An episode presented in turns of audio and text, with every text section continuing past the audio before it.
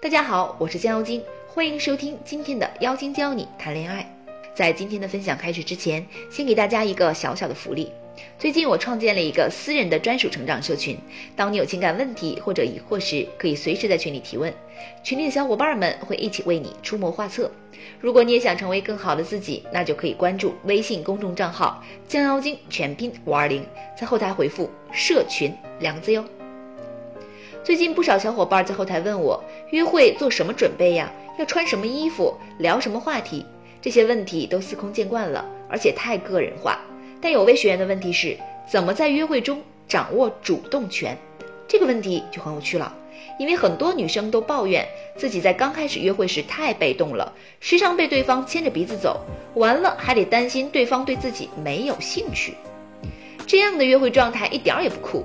今天我就和大家聊聊如何在初次约会中占据主动权，让他变成那个患得患失、等待回应的人。一、表现的有主见和原则，在初次约会时要以自身意愿为主，给人一种很有主见的感觉。有些姑娘为了给约会对象留下好相处的印象，对什么都表现得很随意。去哪儿吃饭？随便。你喜欢吃什么？我都可以，你点就好了。你随意了几次后，他就不会再问你建议了，主动权自然而然就落到了他手上。所以，我们一定要学会做决定。他问你想去哪家餐厅，爱吃什么菜，你就大大方方做决定，不要为了迁就他而辛苦自己。刚开始约会，你没必要表现得太懂得体谅人，但也不要表现得太过挑剔。千万不要前一秒说随便，等对方提了想法之后，又说这不想吃那不想吃的。太过挑剔的样子会让人觉得烦躁。网上不少情感专家提出过一条原则：周三后不接受邀约。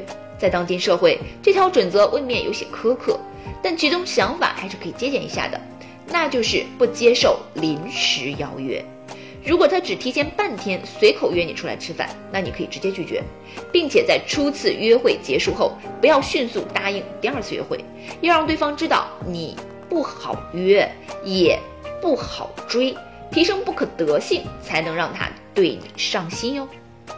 二，做一个倾听者。约会过程中，聊天是十分重要的一项，但今天我要教大家的是做一名倾听者。在《老友记》中，乔伊询问瑞秋他的约会招数是什么瑞秋的方法很简单，只是问你家住在哪里，和父母关系怎么样。乔伊听完忍不住吐槽：“这招太老套了。”可不一会儿就真香了，因为他在 Rachel 的引导下，不由自主地讲述起了自己和父亲的关系以及内心深处的想法，一不留神就交心了。研究调查发现，在聊天过程中分享秘密可以快速建立亲密感，所以我们可以适当抛出问题，引导对方倾诉秘密，但你的问题要有铺垫。千万别直接问你印象最深刻的旅游经历是什么样的？你有什么难以忘怀的过去吗？这类问题的目的性太强，对方很可能敷衍了事。聊天的时候不适合聊过往情史，那可以谈谈家庭关系和求学经历、近期烦恼之类的。光会问问题还不够，你还得注意自己的态度。倾听的时候可以看着对方，时不时点点头，回应几句。在对方讲述不好的经历时，你可以握住他的手臂，装作很认真的样子，让他有安全感。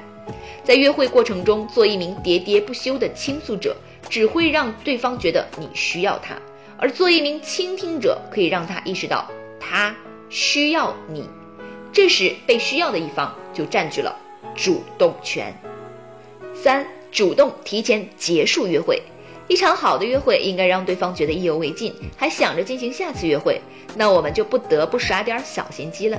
约会时间不宜太长，当对方聊得正起劲儿时，你可以假装有事儿离开，一定要主动结束约会，别等着对方说到此为止。